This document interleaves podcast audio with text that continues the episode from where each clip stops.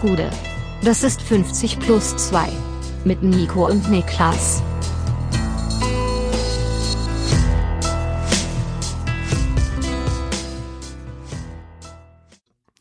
50 plus 2, ein ganz normaler Donnerstag. Mein Name ist Nico Heimer und mir zugeschaltet ist der Mann, den Sie Goldgina nennen, Niklas Levinson. Zwei Lügen in einer auf einmal, weil ich bin ja nicht mal zugeschaltet, wir sind in einem Raum. Oh, das stimmt. Du sitzt mir komplett direkt Ich sitze einfach wirklich einen Meter von dir entfernt. Ja. Keine Zuschaltung. Ja, äh, Was heißt zwei Lügen auf einmal? Also Goldgina ist auch jetzt wieder verkehrt. Ich bin auch nicht Goldgina, nee. Ich wäre gerne Goldgina. Ja? Da mache ich ja keinen Hehl draus. Ja, das ist ja ein großer Erfolg. Also da würde ich gerne tauschen können mit, aber Guck mal, da direkt, direkt eine Frage. Warum, wie hat's die 100 Meter Strecke geschafft, prestigeträchtiger zu werden als die 200 Meter Strecke? Weil 200 Meter macht ja, ist ja eigentlich bisschen krasser noch, wenn du das so schnell rennen kannst. schon. Aber ich glaube so, es gibt so einen Sweet Spot. Also entweder muss ein Rennen sehr, sehr lang sein oder sehr, sehr kurz und knackig. Aber es ist ja auch noch 19 Und Sekunden oder 100, so. 100 ist der Sweet Spot. Ja, also ich verstehe das schon auch. Und 100 Meter Finals machen auch immer sau Bock. Finde auch nichts verrückter, als wenn dann die, wenn dann so der Vorbereitung wegen einem, die Vorbereitung wegen eines Fehlstarts so sechsmal länger ist als das ganze Rennen nachher. Aber ich weiß ja nicht. Ich sag nur, die 200 Meter hat insgesamt mehr Liebe verdient. In meinen Augen Königsdisziplin. Wieso? Naja, weil ich sag, guck mal, du musst ja quasi doppelt so gut sein wie 100 Meter. Weil du musst ja da Das ist äh, flawless Leichtathletik-Logik ist das. Flawless Lo Logic. Äh, Ich habe auf jeden Fall am Dienstag äh, komplett durch Zufall diesen Gold, diese Goldnacht äh, der Leichtathletiker, deutschen Leichtathletiker leben dürfen. Wirklich einfach nur Fernseher angehabt, laufen gelassen. Und ich muss sagen, ich bin ja jemand, ich lasse mich ja absolut reinsaugen in Sportarten, da, da lebe ich ja für. Und es war eine ganz, ganz glorreiche Abend, hat unglaublich viel Bock gemacht mit dem äh, Gold für, nee, Niklas Tauer ist der Spieler, Niklas Kaul. Ja. Und äh, Gina Lickenkörper und die beiden äh, Kugelstoßerinnen. Also große Shoutout, das war übertrieben nice. Guckst du manchmal Leichtathletik, kann man dich da irgendwie mal? Oder nur Olympia vielleicht durch Zufall? Olympia durch Zufall. Also Olympia ist so ein Ding, da mache ich dann einfach mal den Fernseher an oder die Mediathek an und lass das Ding einfach laufen. Ansonsten aber eigentlich nicht. Bei mir ist, wenn, man, wenn mich jemand fragt, guckst du den Sport, guckst du den Sport, guckst du das, manchmal ist meine Antwort eigentlich immer dieselbe, nee, habe ich keine Zeit für. Ja, wie gesagt, es, mir, es gibt nichts Schöneres, als wenn ich in sowas reinstolpere, wirklich. Ja, das macht ultra Spaß. Das Ja. kann ja auch mit, also das kenne ich auch, das Gefühl, dass du in irgendein Sportevent zufällig reinschaltest, dann merkst, ist eigentlich ganz cool, dran bleibst und dann das Glück hast, dass sich irgendwas Cooles, was Einzigartiges entfaltet, das macht mega Spaß, da gibt's gar nichts. Auf jeden Fall. Was gibt es sonst zu klären und zu berichten? Hast du äh, Tickets Le für Leverkusener Anwohner verlost? Bist du, hast du da die Finger drin? nee, da habe ich auch keine Finger drinne. Muss ich aber ganz ehrlich sagen, mein Gott, Alter, regt euch doch über andere Sachen auf. Die verschenken halt ein paar Tickets. Und ja. Ey, findest du eigentlich sogar, wenn ich es richtig verstanden habe, war das doch sogar eine sozial ganz gute Aktion. Es ging ja darum, nach dem Motto hier, sie sind ja diejenigen, die drumherum wohnen, die betroffen sind von, was weiß ich, wenn die am Spieltag ähm, die Hochrisikospiele sind, äh, dann machen wir hier die Absperrung und sie können dann nicht irgendwie ihren Einkauf auf kürzestem Weg nach Hause tragen und dafür sagen wir jetzt Entschuldigung, hier sind ein paar Karten für das Spiel Leverkusen gegen Hoffenheim. Also, ich finde... Ist das eine Danksagung oder ist das nochmal reinreiben? Ist halt die Frage. die Nase reiben. Ja, keine Ahnung. Dafür machen wir aber, das aber Spaß beiseite, ich find's vollkommen okay und ich finde, sich daran jetzt so aufzuhängen, ist, ähm, erschließt sich mir nicht so ganz, würde ich sagen. Finde ich nicht so drastisch. Ja, nee. Ansonsten, wo siehst du dich selber persönlich auf einer, auf einer Overthinker-Skala von 1 bis 10? Oh, gar nicht mehr so hoch. Gar nicht mehr so. hoch. Nee, gar nicht mehr so hoch. Under, Underthinker. Im Zweifel wirklich, ja. Also, aber ich hatte da auch nur kurze Phasen. Also insgesamt war mein ganzes Leben eigentlich von geprägt von erst machen und dann äh, die Konsequenzen davon tragen müssen auf jeden Fall. Also äh, ich kann guten Gewissens nicht höher gehen als eine 3. Also du lebst das Motto, erst machen, später planen, niemals bereuen. Die Erst 2P mal steht für. Peter Pan. So, ja, wirklich, 100 Prozent. Erstmal probieren, äh, die Quittung kriege ich dann schon. Weil, Rudel, während ich mal den Hund hier wieder einfallen ja, ja, muss. habe mich gerade ein bisschen besucht. Ähm, ja, weil ich hab, ich habe jetzt gerade, ich hatte gestern meine, was ist das? Wir machen mal, wir drücken mal kurz auf Pause und gehen diesen Piepsen hier auf dem Grund. Ja, Piepsen geklärt. Piepsen geklärt. Auf jeden Fall, was ich erzählen wollte, ist, ich hatte gestern meinen, meinen ersten Termin bei der Physiotherapie, Yes. weil ich werd bei 30 und hab unteren Rücken, wie man das eben so hat. Ja. Und ähm, also Kontext. Kontext folgender. Ich rasiere mir so alle vier bis fünf Wochen lose, würde ich sagen, ähm, den Großteil meiner, meiner, sagen wir mal, meine, meine Torso-Behaarung. Mhm, Die rasiere ich mir weg. Weil ich habe dann halt so, nach ein paar Wochen habe ich da so fünf, sechs unmotivierte, lange, schwarze Brusthaare um die Brustwarze rumhängen. Ja, ja. Aber sonst halt nix, ne? Das sieht halt nix aus. Das ist einfach, das kommt alle paar Wochen kommt das weg. Und ich war gestern bei der Physiotherapie und dann musste ich mich ja auch obenrum frei machen. Und äh, hab dann gesehen, oh ja, nee, da musst du eigentlich schon noch mal ran.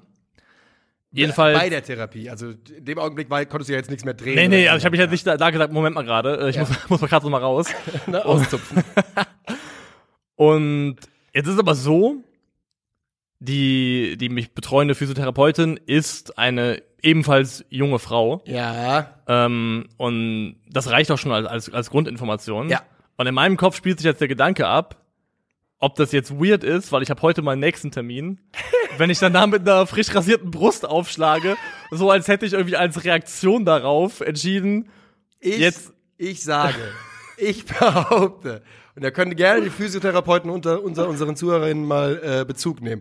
Ich behaupte, da denkt die keine Sekunde drüber nach. genau das ist es. Sie nimmt es wahrscheinlich zur Kenntnis und denkt keine Sekunde darüber Genau, es ist halt in meinem Kopf hat sich der Gedanke abgespielt, ob dann irgendwie gedacht wird, ja, was ist das denn jetzt? Hat er sich jetzt, weil er hier hinkommt, jetzt die Brust rasiert? Aber da hilft natürlich dieser sehr, sehr wichtige Einsicht, die im Leben immer weiterhilft.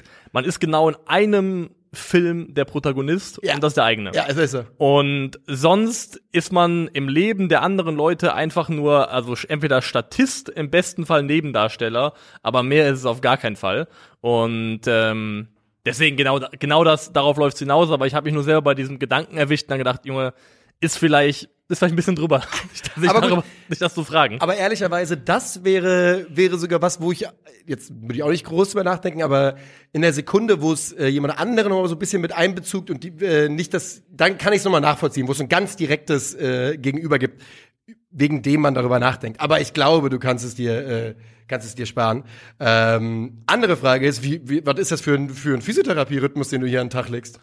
Man kriegt halt so von einer Überweisung, kriegst du Physiotherapie, dann kriegst du sechs Termine gut geschrieben, das ist so die Standardmenge. Und anscheinend rufst du einfach bei einer physiotherapeutischen Praxis an und sagst denen, ich habe eine Überweisung, die wissen sofort, okay, der braucht sechs Termine.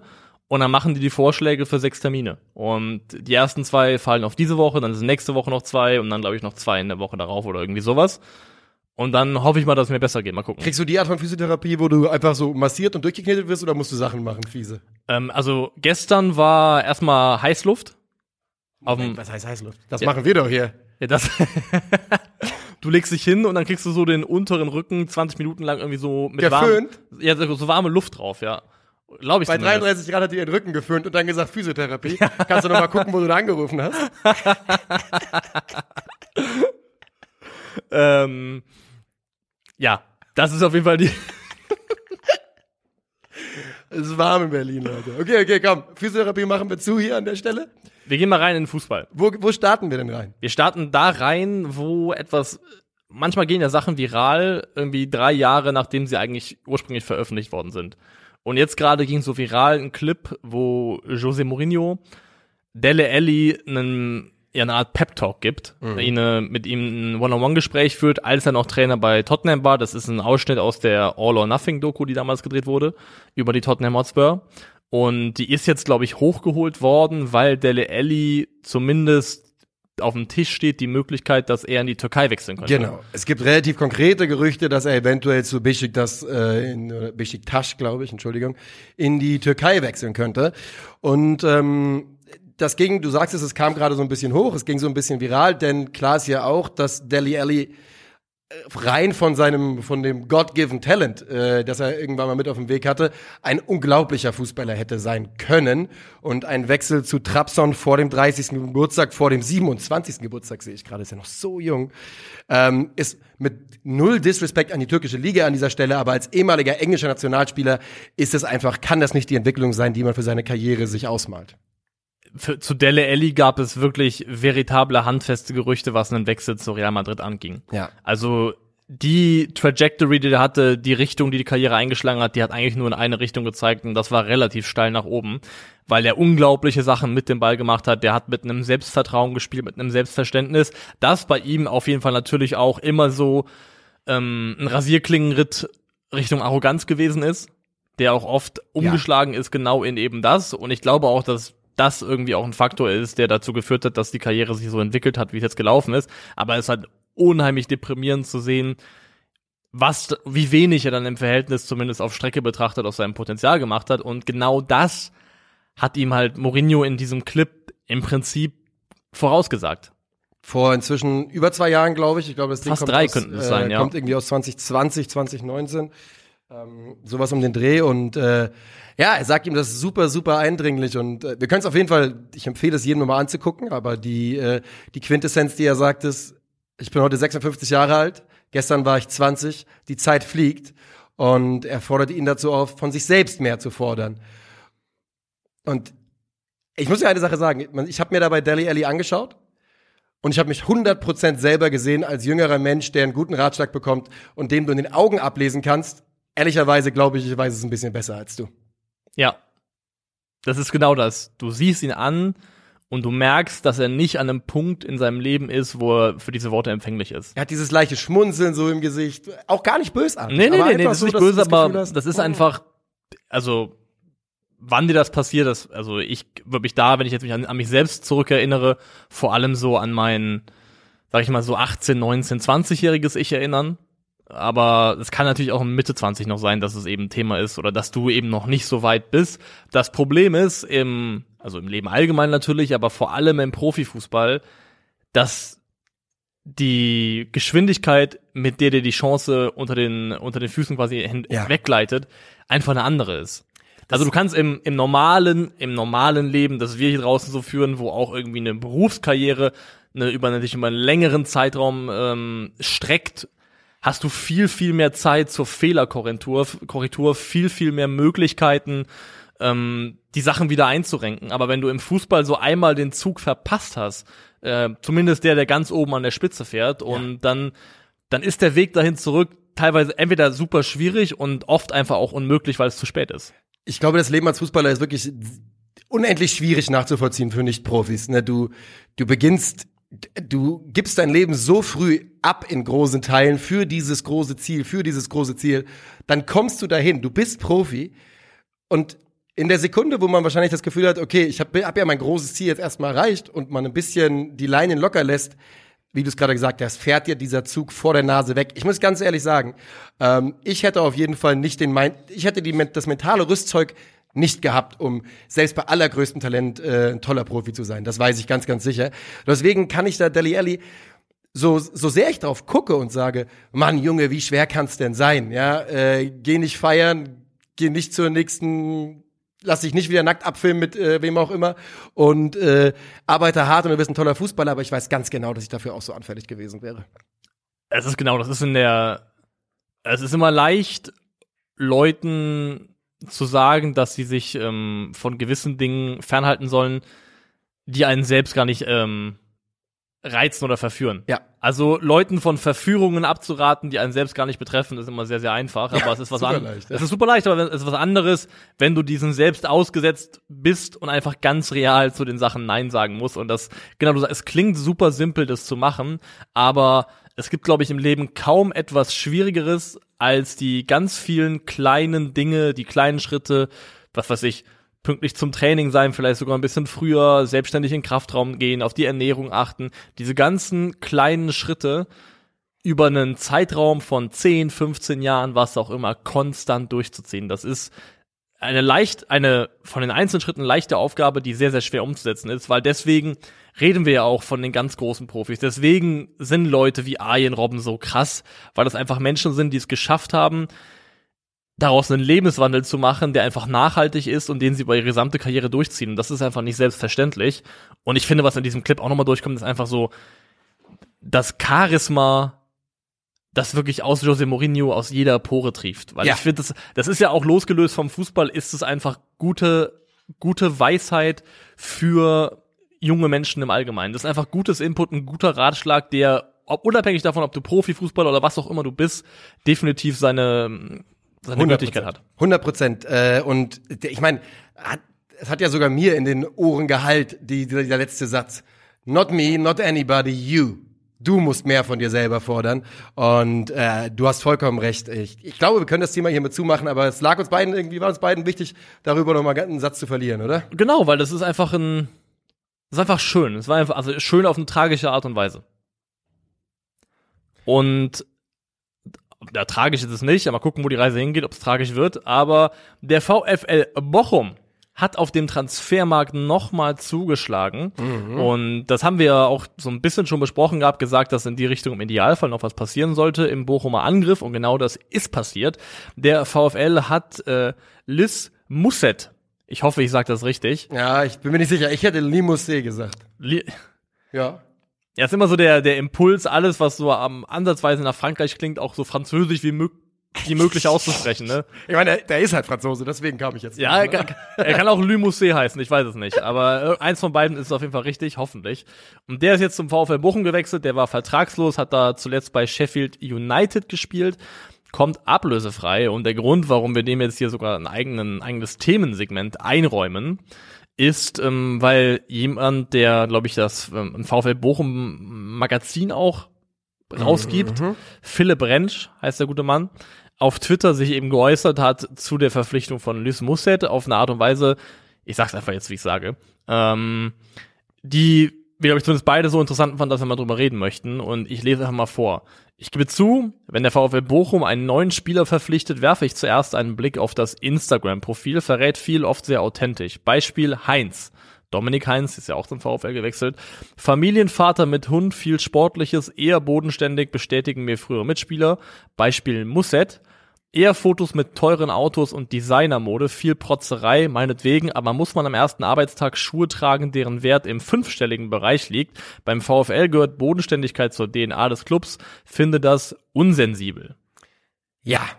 Und das ist ein interessanter Ansatz. Also im ersten, ich habe das erste, ich habe diesen Tweet, der wurde mir reingespült, habe nur überflogen und habe gedacht, na, muss ich mich jetzt, finde ich irgendwie Quatsch. Und dann habe ich gedacht, okay, jetzt gucke ich mal aufs Instagram-Profil und habe es mir angeschaut und ich bin nicht so, bin noch nicht an dem Punkt, dass ich sage, man kann da allzu viel reininterpretieren, aber es ist natürlich was wahr, äh, was dran. Und ähm, gerade der Punkt mit zum Beispiel die Schuhe, ja, ist halt, da kann man jetzt wieder die große Debatte aufmachen und sagen, oh, Deutschland, das Neidland, da darf man nicht mal 5000 Euro Schuhe tragen. Aber man muss auch einfach nicht 5000 Euro Schuhe tragen, finde ich. Und wenn man ein klein bisschen Fingerspitzengefühl für einen Verein hat, und bei einem Neuzugang, das kann vielleicht noch gar nicht so gut da sein, dann sollte man doch, ja, wenn man den Raum so ein bisschen lesen kann, kann man das vielleicht unterlassen. Wenn mir da jemand hilft auch vielleicht. Aber der ist ja nicht mit Schuhen aufgelaufen, an denen ein Zettel hing, wo drauf stand, wir kosten 10.000 Euro. Weiß ich jetzt nicht. Also, Also äh, höchstwahrscheinlich ist das nicht passiert, deswegen man muss ja erstmal irgendwie auch, weil ich könnte jetzt nicht an einem Schuh zwingend ablesen, dass er sehr, sehr teuer ist. Also da fehlt mir die, äh, das modische Know-how. was wäre denn, gibt's irgendeinen Schuh, den du angucken könntest, wo du wüsstest, okay, der muss brutal teuer sein? Ja, keine Ahnung, so ein, sind, gelten Yeezys als brutal teuer? Nee, ne? Also in meiner Welt schon, aber ich glaube, viele Leute sagen da nein.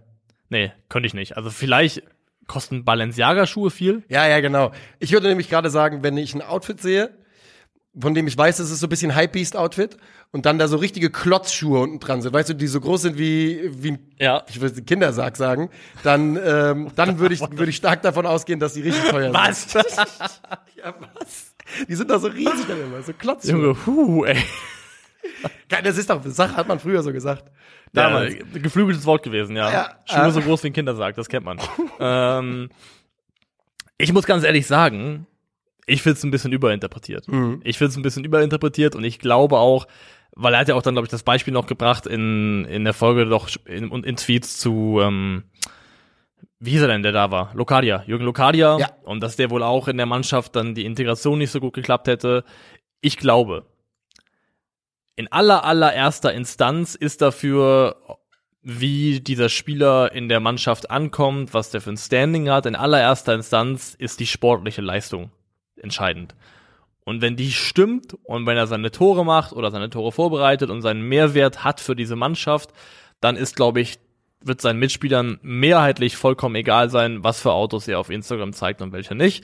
Und in zweiter Instanz ist es der unmittelbare Umgang in der Kabine miteinander. Das- Weil ich finde, man kann, man, es ist Quatsch abzulesen von, der hat auf Instagram teure Sachen an und fährt schnelle Autos, ergo, der geht nicht gut mit seinen Mitspielern um. Also, weil das wird immer so getan, als ob man dann zwangsweise, wenn man so einen Lifestyle führt, auch, also oft ist es vielleicht auch so, Ja. aber dass daraus automatisch erfolgt, dass die Person irgendwie Nicht auch arbeitet, schwierig sein nicht muss, arbeitet oder so. nicht arbeitet, Ja, ja. hat Arbeit sowas, dass das so Dinge sind, die sich unbedingt ausschließen müssen. Mhm. Und du kannst, glaube ich, auch ein zuverlässiger, netter Profi sein, der korrekt ist im Umgang mit seinen Mitspielern und trotzdem einfach Spaß daran haben, dicke Autos zu fahren. Es ist ja auch ganz einfach so, dass die Art und Weise, wie man lebt, wie man mit seinem Geld umgeht, das hat ja auch einfach was mit der mit dem sozialen Umfeld zu tun. Und ich sage ganz ehrlich, wenn ähm, wenn du mit, ich glaube, wenn du mit weniger Geld aufwächst und dann sehr, sehr viel Geld hast, dann willst du es auch zeigen, was du da, was du da geschafft hast. Und das ist ja auch dein gutes Recht. Jetzt ist es aber natürlich so, dieser, dieser Punkt, wo dieses, wo so ein Gespräch ein Thema ist, sind das zu teure Schuhe auf seinem Instagram-Profil. Ich glaube, da gibt es einen relativ klaren Cut-off-Point und ich glaube, der ist relativ kurz über dem VfL Bochum in der Bundesliga-Tabelle, wo man da einfach überhaupt nicht mehr drüber reden muss. Ja. Verstehst du, was ich meine? Also, ich glaube, ja, ich glaub, keine Ahnung, wenn du, ich glaube, in Köln ist das schon kein Thema mehr. Wenn da ist das schon scheiß, scheißegal. In Köln redest du, redet der Express da erst drüber, wenn du schle drei schlechte Spiele gemacht Genau, hast. genau. Und das wird, die Sachen werden immer, immer alle erst relevant, meistens, wenn irgendwie sportlich etwas nicht mehr stimmt. Dann werden die ganzen Sachen zum Thema. Ansonsten aber nicht. Und es ist ja auch so, dass eine Mannschaft ist ja eine Zusammenstellung von Charakteren, die per Definition nicht alle gleich sein können und sollen, weil nicht jeder kann eine fleißige Arbeitsbiene aller Dominik Heinz sein. Es muss auch andere Spielertypen geben, die vielleicht auch mal was, also, weil das ist ja auch irgendwie, irgendwie ist es ja faszinierend. Es gibt Ausnahmen. Kevin De Bruyne ist ja ein genialer, brillanter Fußballer, der aber von seinem ganzen, von seiner ganzen Außen, Außenwirkung her sehr bodenständig rüberkommt und, und, und sehr gelassen, was das alles angeht.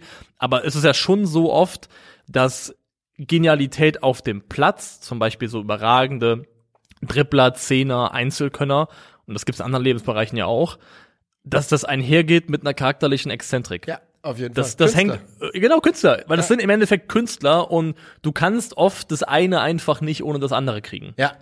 Ähm, trotzdem, eine Sache, die ich dazu, die ich auf jeden Fall stehen lassen würde, ist, also, keine Ahnung, ob das jemals ein Thema war vorher in Bochum, dass man darüber geredet hat. Aber man könnte halt einfach äh, gucken, dass wenn man, dass man, man könnte natürlich einfach schauen und ihm sagen, hier beim ersten, äh, beim ersten Foto beim Verein trägst du Vereins äh, Trainingsanzug und was auch immer die von Ausstatter haben, Schuhe. Aber ja, also du hast schon vollkommen recht, man kann nicht aufgrund der, der Social Media Kanäle auf das Leben mancher heute schließen. Und es ist ja tatsächlich, was wir gerade schon gesagt haben, man greift quasi dem vorweg, wenn es jetzt nicht funktioniert, dann wissen wir alle, worauf gezeigt wird. Dann heißt Genau. es nämlich, guck hier an, der Mann mit den 5000 Euro Schuhen ist sich zu fein zum Bochumer Dreckfressen. Und genau da bin ich mal gespannt drauf, weil jetzt haben wir viel darüber gesprochen, über den ver vermeintlichen Mensch, äh, Lü Musset, Lys Musset. Ähm, Über den wir nichts wissen und über den wir gar kein Urteil bilden nichts können. wissen, kein unterbinden können, aber wir können ja auch mal kurz über den Spieler reden. Und 2021, 21, 22, die waren relativ zum Vergessen. Ich glaube, sonst wäre er jetzt auch nicht vertragslos und wäre auch nicht beim VfL Bochum gelandet, nachdem er schon Fuß gefasst hatte im englischen Profifußball. Aber seine beste Premier League-Saison war 2019-20, ist jetzt schon eine Weile her. Ähm, damals sechs Tore und vier Assists in irgendwie 30 Spielen, aber hat pro Spiel immer nur so ein, im Schnitt, glaube ich, 40 Minuten Einsatzzeit bekommen. Also relativ gut gescored für relativ wenig Einsatzzeit zumindest. Ich glaube, der, der Schnitt war ein Scorerpunkt pro so 120 Minuten. Was schon Vollkommen fein. in Ordnung ist. Vollkommen fein.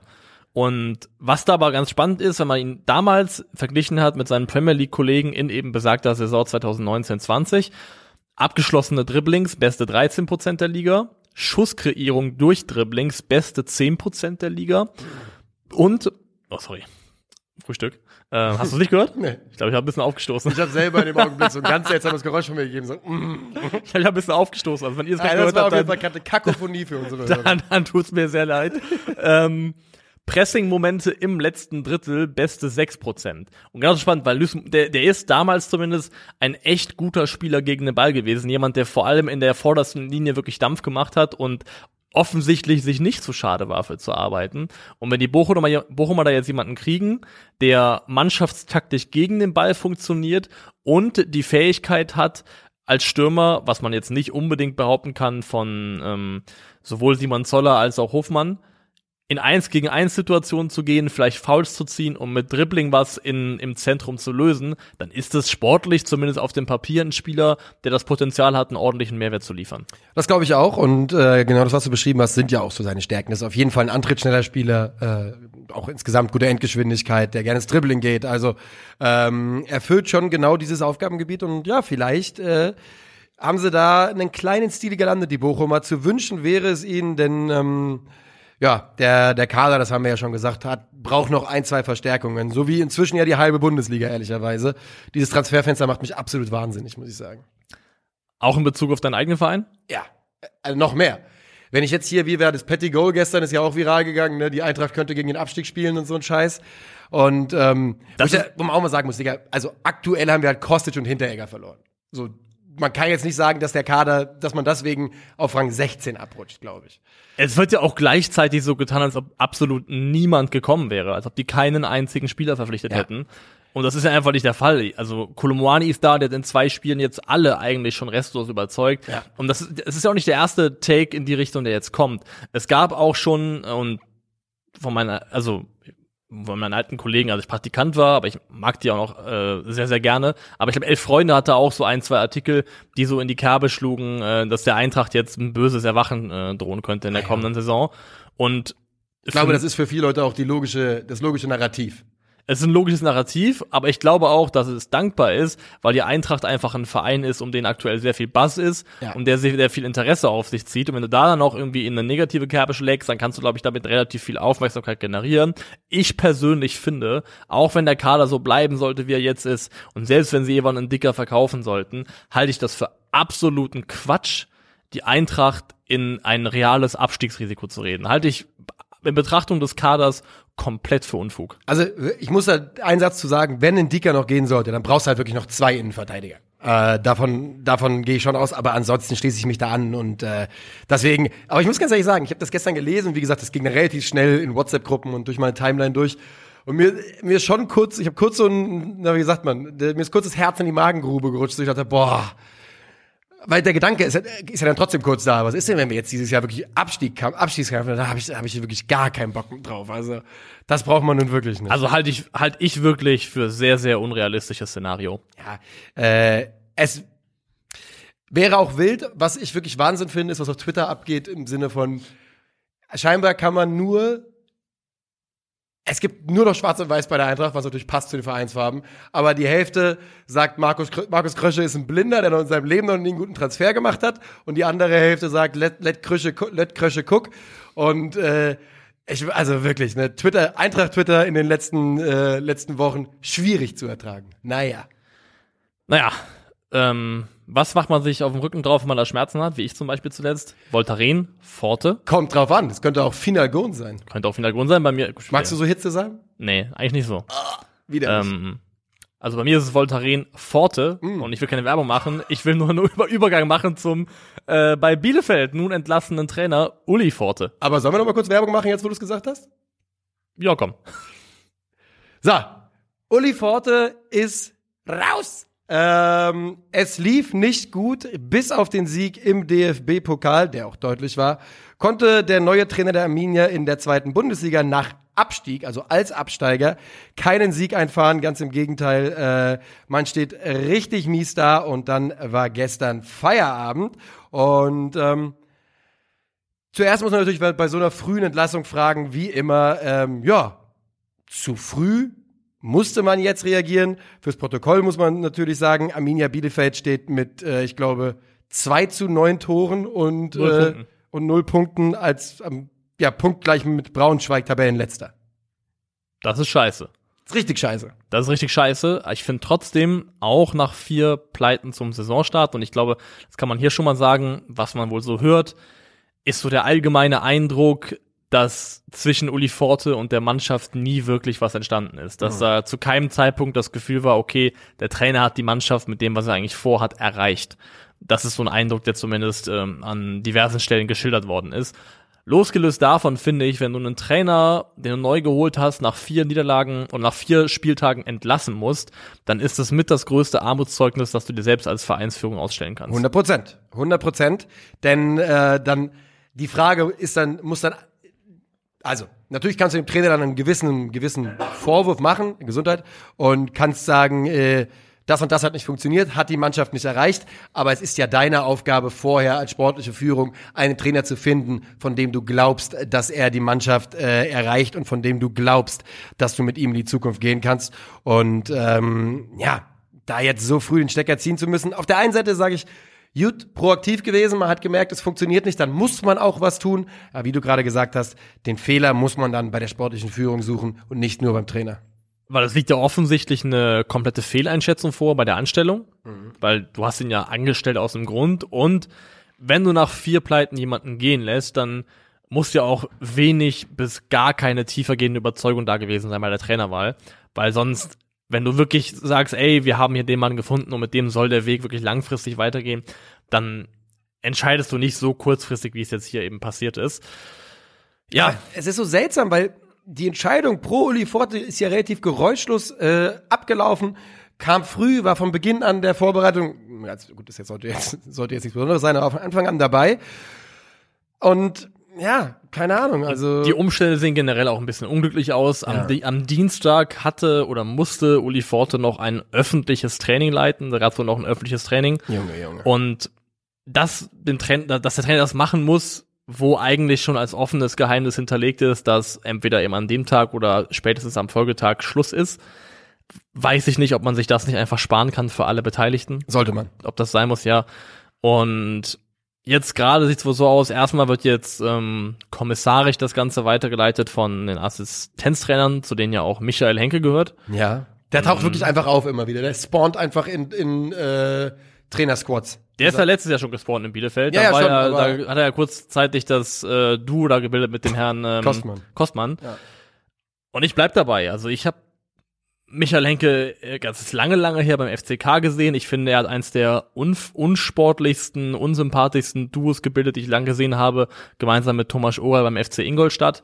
Das war wirklich überhaupt nicht schön und deswegen ist da auch meine Meinung ähm, entsprechend nicht gerade hoch, was das Ganze angeht. Als Favorit auf die ähm, auf den Trainerposten gilt auf jeden Fall Daniel Scherning. Das schreibt zumindest der Kicker laut eigenen Informationen. Und das finde ich ganz interessant, weil Daniel Scherning ist aktuell also man muss sagen, der hat Stallgeruch, der hat ähm, als Spieler für die zweite von Bielefeld gespielt, der hat die zweite Mannschaft trainiert, die U19 trainiert, also viele Jahre auch im Verein Amina Bielefeld verbracht, aber er ist eben aktuell gerade Trainer beim VfL Osnabrück in der dritten Liga. Und das ist immer extrem bitter, mhm. wenn, also da gehören ja immer zwei dazu. Osnabrück müsste ihn ja auch gehen lassen, aber wir kennen ja auch das Spiel, wenn der Trainer wirklich weg will und je nachdem, was für Hebel da im Hintergrund in Bewegung gesetzt werden, ähm, dann ist das schwierig zu halten. Und wenn das jetzt wirklich heiß werden sollte, ist es ja auch extrem bitter für Osnabrück, dass, dass irgendwo anders Scheiße gebaut wird und das Ende dieser Dominosteine kommt bei dir an und du stehst plötzlich da mit einer Trainerdebatte. Es ist dasselbe, was auf dem Transfermarkt passiert, äh, weil das Ding ist ja, Osnabrück wird sich halt auch im Zweifel irgendwo bedienen müssen. Die greifen auch eine Etage unten drunter irgendwo rein und äh, da sagt, kann der Verein auch wenig sagen. Das ist halt Teil des Geschäfts, ne? das ist leider die Nahrungskette des Geschäfts und äh, wie gesagt, ich bin so genervt von diesem Transferfenster. Ich denke da auch drüber, drüber nach und denke dann halt, ja, weißt du, da kann jetzt irgendwie Juve baut irgendwie Scheiße auf den Transfermarkt und denkt halt auf den letzten Meter, ja gut, dann gucken wir doch einen Kostic, wenn wir sonst keine Alternative finden. Und die Eintracht, der Eintracht reißt das Herz raus. Und dasselbe passiert natürlich auf dem Trainermarkt immer wieder. Was ich aber gerne nochmal sagen würde, ist, Sami Arabi hat doch aus dem Bauch raus eher einen guten Track Record, einen guten, ein gutes Ansehen. Man hält ihn für einen fähigen Mann, oder? Man hält ihn für einen fähigen Mann, was Transfergebaren angeht. Weil die das Trainerwahl. Ich. Die Trainerwahl, also Jeff Saibene war relativ lange da, ja. dann ähm, Uwe Neuhaus noch. Das war seine, best, seine beste Entscheidung. Genau. Aber ansonsten waren die Stints, viele von denen, alle relativ kurz. Ja, also Saibene und Neuhaus waren äh, waren relativ lange jeweils, ne, beide über oder knapp zwei Jahre und alle anderen äh, Trainer unter ihm haben äh, längstens 14 Spiele gemacht. Im Vergleich sind also Jürgen Kramnies ist der 14 Spiele macht, dann Carsten Rump 1, Marco Kostmann 4, Uli Forte 5.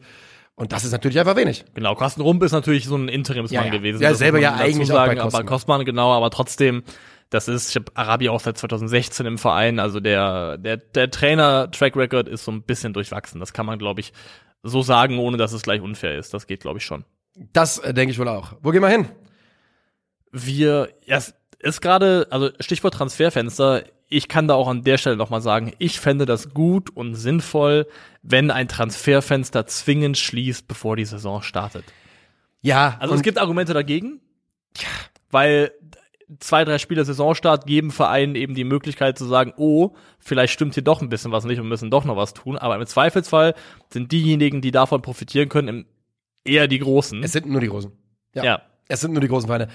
Es müsste halt wirklich, das Problem ist, und da, da wird schon nicht passieren, denn da müssten dann auch andere Ligen natürlich mitspielen. Die Premier League müsste ihren großen Wettbewerbsvorteil quasi so ein bisschen herschenken, weil es müsste natürlich europaweit, weltweit, müsste man sich da irgendwie sagen, was auch immer, ne? Erster Spieltag, der muss dann auch terminiert sein ähm, und dann krachen überall die, die Rollläden runter und dann geht nichts mehr. Ähm, wie du schon sagtest, es gibt Gründe, warum dem nicht so ist, aber es ist schon einfach sau ätzend. Jetzt ist dieses Jahr nochmal besonders ätzend, weil die Liga früh beginnt, das Transferfenster aber klasse schließt. Das heißt, es fühlt sich noch länger an. Aber das macht doch keinen Bock, weil auch mal weg von den Bayern, keine Ahnung. Äh, äh, Kalajdzic, VfB Stuttgart. Ja. Der hat jedes Tor vorbereitet für die in der Bundesliga. Und jetzt geht, der könnte noch weg sein in diesem Transferfenster und den kriegst du natürlich niemals auch nur adäquat ersetzt. Ja? Ähm, das heißt, Planungssicherheit Sicherheit nach, je nach Finanzkraft Kraft absteigen. Je weniger Geld du hast, desto weniger Sicherheiten hast du natürlich im Fußball. Und ja, ich bin da auch bei dir, äh, bei dem kommunistischen Gedanken, dass man sagt, wir, sind, wir schließen eine Brüderschaft, wir machen gemeinsam den Laden dicht und dann kann hier niemand mehr niemand ins Bein pissen. Ich kann nicht äh, verifizieren, ob das ein Glaub Kommu nicht. ob das ein Kommu noch inhärent kommunistischer Gedanke ist. Vielleicht leicht sozialistisch irgendwo, wenn man Ähm, möchte, aber. Aber und vor allem, es, es wird ja nur auch schlimmer. Ne? Es ist jetzt der 18. August und dieses Transferfenster oder das Transferfenster im Allgemeinen ist ja so ein bisschen wie wenn man ganz, ganz dringend auf Klo muss. Je näher man der eigenen Haustür kommt, desto schlimmer wird es. Ja, und irgendwann fängt es einfach an zu schießen. Schießt raus. Schießt raus, weil es kommt ja noch der Deadline Day, ne? Oh. Allein das wird ja schon mega chaotisch werden. Das ist ja immer Panik, Gerüchte kommen aus dem Nichts und da kommt Bewegung rein in Sachen, wo man dachte, das ist komplett und längst entschieden. Also es wird jetzt mit den nächsten Tagen, wird das, glaube ich, vom Tempo her immer nur noch mehr anziehen. Hm. Also entstehen da echt noch, glaube ich, so 12, 13 Tage Schleudergang ins Haus. Ja, und das wird, du sagst es schon, das wird halt hinten raus nochmal ganz, ganz wild werden. Und ich finde, man merkt jetzt schon in den letzten Wochen, in den letzten so, letzten oder letzten sieben Tagen, sechs Tagen, gerade kommt richtig Tempo rein in den Transfermarkt. Da nimmt, der nimmt richtig Fahrt auf, da kommt richtig Temperatur.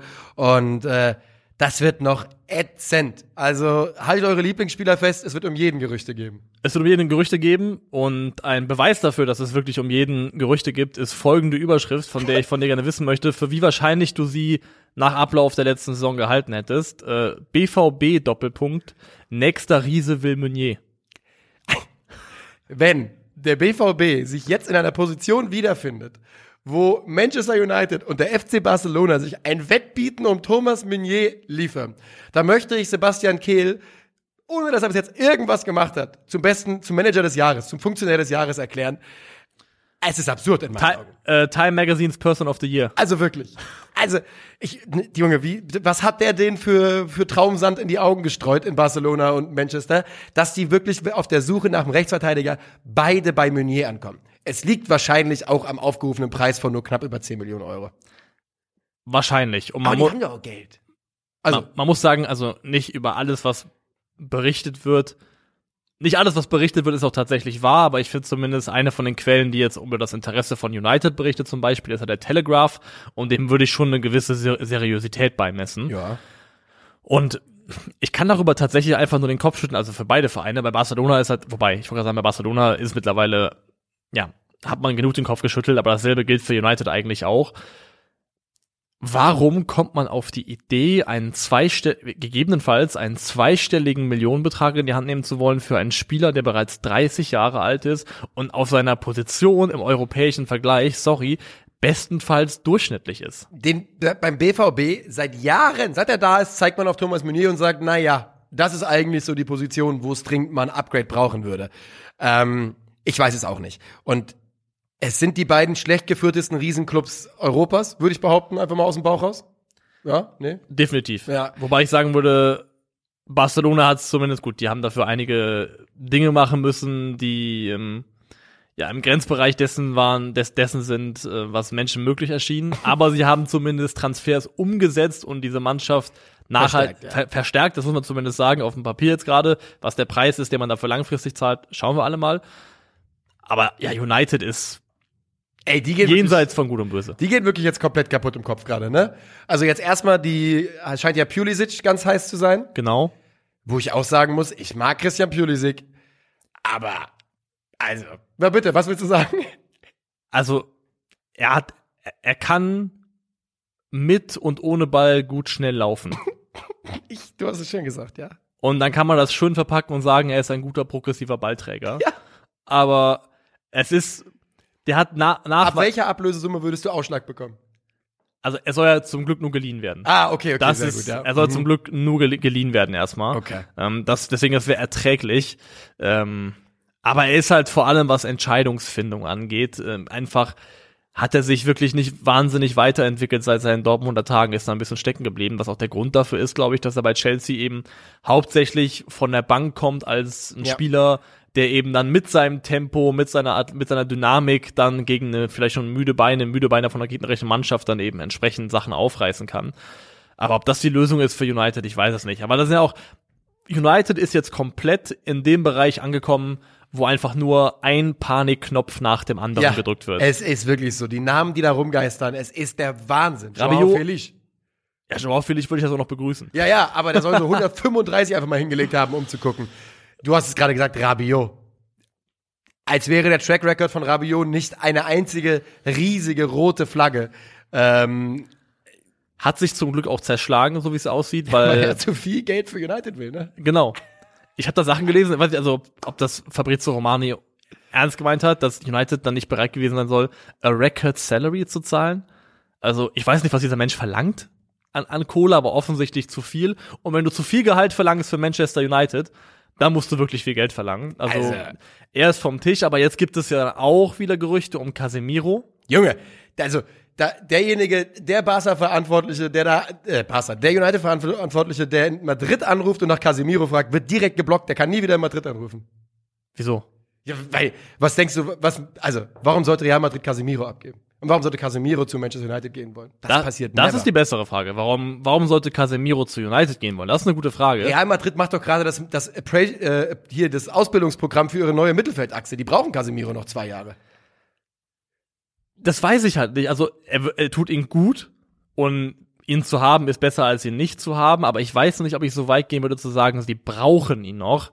Und ganz ehrlich, wenn da jetzt die Tür aufgeht für Casemiro, der ja auch schon 31 ist und wo die designierten Nachfolger zumindest bereits im Club und bereit, bereits verpflichtet sind, da noch mal richtig Kohle für abzugreifen, dann kann ich schon aus Realperspektive verstehen, warum man sich das erstmal anhört.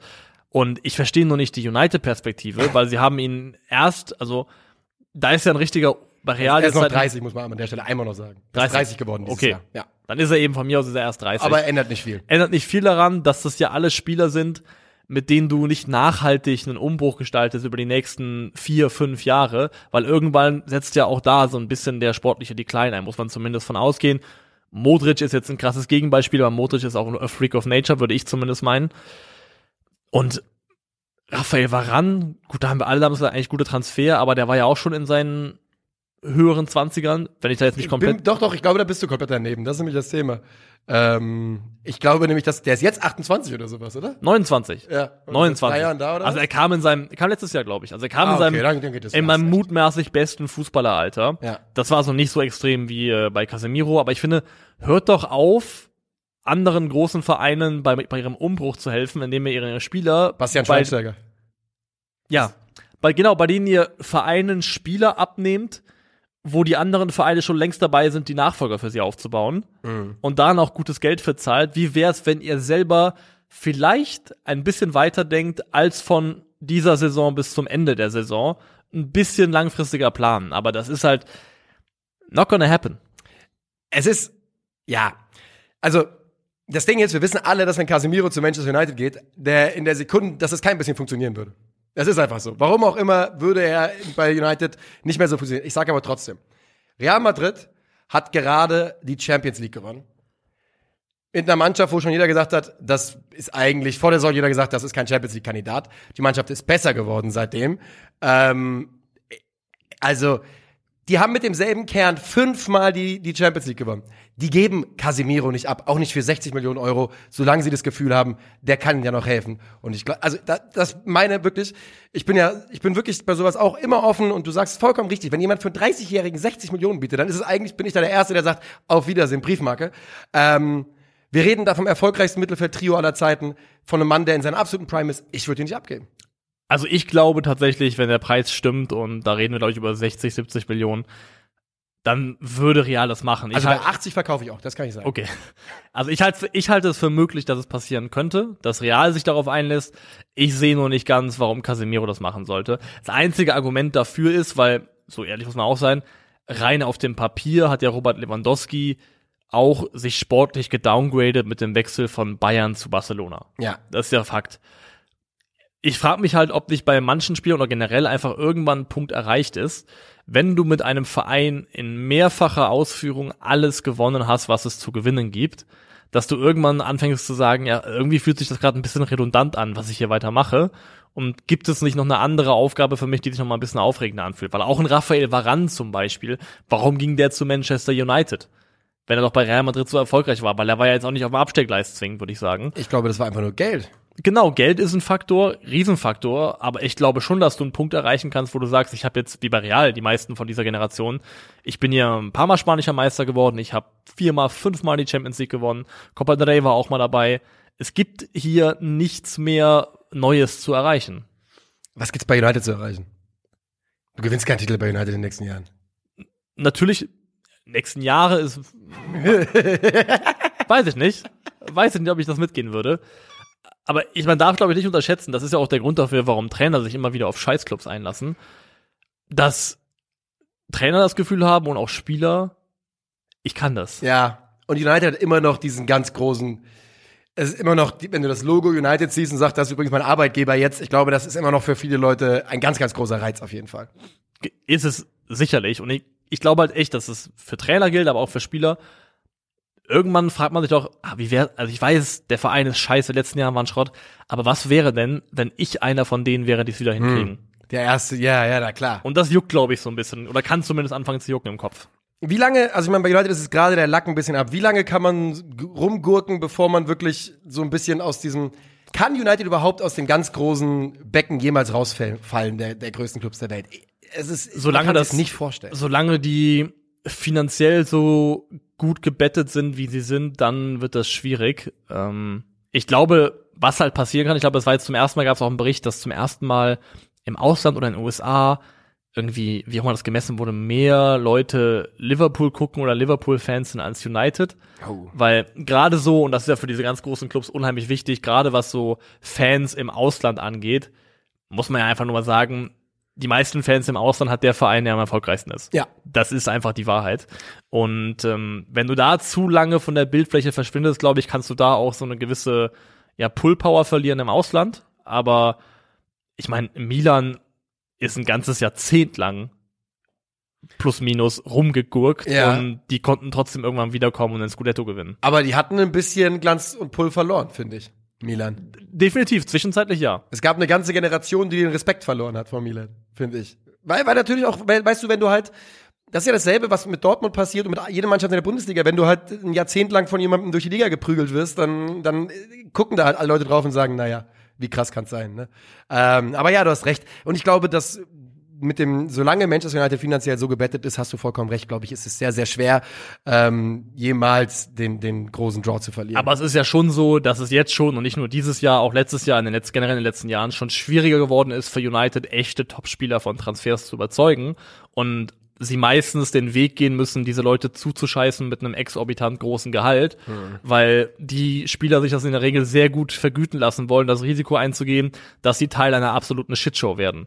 Und das ist zumindest Stand jetzt das, was passiert ist und auch sich gerade wieder anbahnt. Du bist Teil einer absoluten Shitshow und dafür musst du meistens gutes Geld bezahlen. Also der Weg zurück ist so oder so weit. Also ich würde sagen, selbst wenn es mit Erik Ten Haag erfolgreich wird und das funktionieren sollte und die Rechnung aufgeht, kurz oder lang, dann reden wir hier über einen Prozess von mindestens drei Jahren, bevor wir anfangen können, darüber zu reden, dass diese Mannschaft titelreif ist. ja, da habe ich ja gesagt, in den nächsten Jahren. Drei Jahre, da, da kommen wir ja genau. Ja, ist Jahre können auch zehn sein, sind auch Jahre. Ja, ich, ich glaube, das, das passt. Ähm, ja, wir werden es sehen, aber da muss die Arbeit jetzt funktionieren. Man muss Ten Hag jetzt das Vertrauen geben und da wird ja schon gekocht. Es bleibt spannend, es bleibt spannend. Hol mich ab, lass uns tippen. Wir tippen. ich habe einen Augenblick gebraucht. ähm, ich frage dich, Borussia Mönchengladbach gegen Hertha BSC. 3-1. Ähm, ich glaube auch an Gladbach-Sieg und gehe mit 2 zu 0. Aber warte mal, bevor wir das hier machen, gehe ich noch mal ganz kurz, nummer sicher, dass ich, ähm, tja, ich bin nämlich hier beim falschen Ding eingeloggt und ich will ja mit meinem Account äh, tippen. Von daher, Moment. Du kannst dir schon mal überleben, wie es weitergehen soll, aber ich muss äh, live on air wieder einmal. Login machen. Genau, so. Ich weiß ja nicht, was dein nächstes Spiel in der Liste ist. Moment, Tippabgabe. Ich muss ja erstmal, ich habe übrigens versagt letzte Woche. Also erstmal muss ich hier 2-0, habe ich Ey, gesagt. Ne? aber letzte Woche, da waren ja auch irgendwie jedes zweite Spiel ging 2-2. un- unentschieden aus. Das kann man, man, man, also ich sag meistens immer, ich bringe so pro Spieltag ein bis zwei Unentschieden unter. Aber ich muss mir, ich muss, ich lass die, ich mach das nicht, sondern dann muss ich mich danach erinnern und sagen, nee, nee, Moment, irgendwo gibt's Unentschieden. Ja. So läuft's bei mir immer. Und aber, deswegen, mehr, aber mehr als zwei tippt kein normaler Mensch. und Unentschieden ist ein gutes Stichwort, denn Augsburg-Mainz, ich lege vor und äh, ich glaube, da sehen wir ein 1-1. Es ist die Maaßen-Show, 2-1. Uh, Dortmund-Bremen, du bitte. Auch 3-1. Ähm, ich glaube, dass die Bremer überraschenderweise die Dortmunder vor relativ viel Probleme stellen, zwei Tore machen, 3-2 Dortmund-Sieg. Okay. Wolfsburg gegen Schalke. Don't sleep on S04. Ich bin mir nicht sicher, was, wie es bei Wolfsburg äh, in den nächsten Wochen aussieht. Ich glaube nicht, dass Wolfsburg gewinnt. Und deshalb sage ich auch hier 1 zu. Und ich sage 2 zu 2 sogar. 2-1 Wolfsburg. Stuttgart-Freiburg. 2-1 VfB. 2-1. 1-2 SCF. Okay, okay. Leverkusen, Hoffenheim. Da ist er, der erste Dreier für Leverkusen. Und zwar ein 2 zu 0. Ein 3 zu 1. Dann haben wir FC Union Berlin gegen RB Leipzig. 1-1. Ja, das finde ich einen guten Tipp. Das wird schon richtig gut reingehen, wenn Leipzig mit drei Unentschieden in die Saison startet. Ja, gehe ich mit. Das ist mein drittes Unentschieden an diesem Spieltag. Ähm, Frankfurt gegen Köln sag ich natürlich 2-0. 2-1. Und dann haben wir noch den VfL Bochum gegen den FC Bayern München. Gemeinsam stehen, gemeinsam feiern. Bochum und die Bayern. Letztes Jahr 4 zu 1. Dieses Jahr 1 zu 4. 0 zu 4, sag ich sogar. Und damit speichern wir die Tipps ab für diesen Spieltag und bedanken uns für eure Aufmerksamkeit. Wir hören uns wieder am Montag zum Bundesliga-Rückblick. Bis dahin, macht's gut. Ciao, ciao.